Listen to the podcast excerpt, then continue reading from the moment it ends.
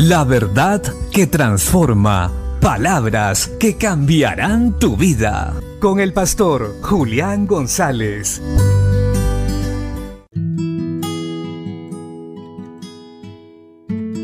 La Biblia dice en el primer libro de Samuel capítulo 1 verso 10 y 11.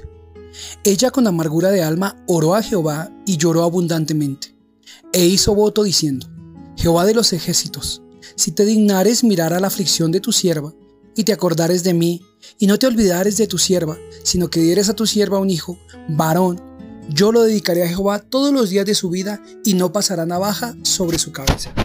Ana era una mujer que tenía muchos problemas familiares, pero amaba a Dios y lo adoraba así como tal vez muchos de los que hoy están escuchando este mensaje.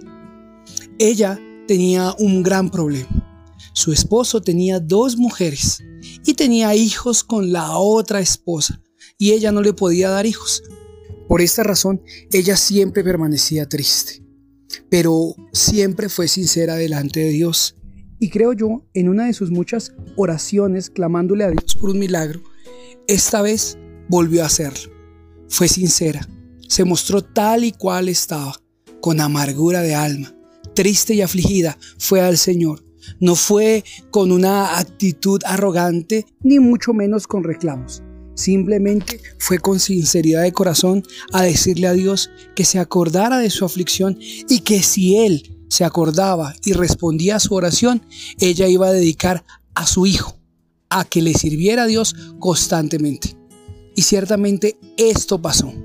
Más adelante, el sacerdote Eli la ve, se equivoca, la toma por ebria, pero al final la bendice.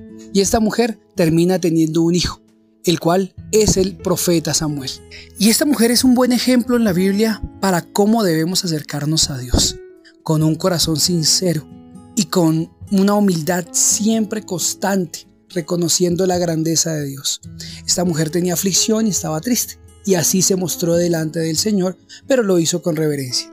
Así también nosotros debemos mostrarnos sinceros y transparentes delante de la presencia de nuestro Dios, reconocer nuestra condición y clamar por ayuda, no seamos orgullosos, mostrémonos tal cual, mostremos el dolor o la alegría que hay en nuestro corazón, manifestemos a Él nuestra necesidad y Él tendrá cuidado de nosotros y responderá conforme su voluntad.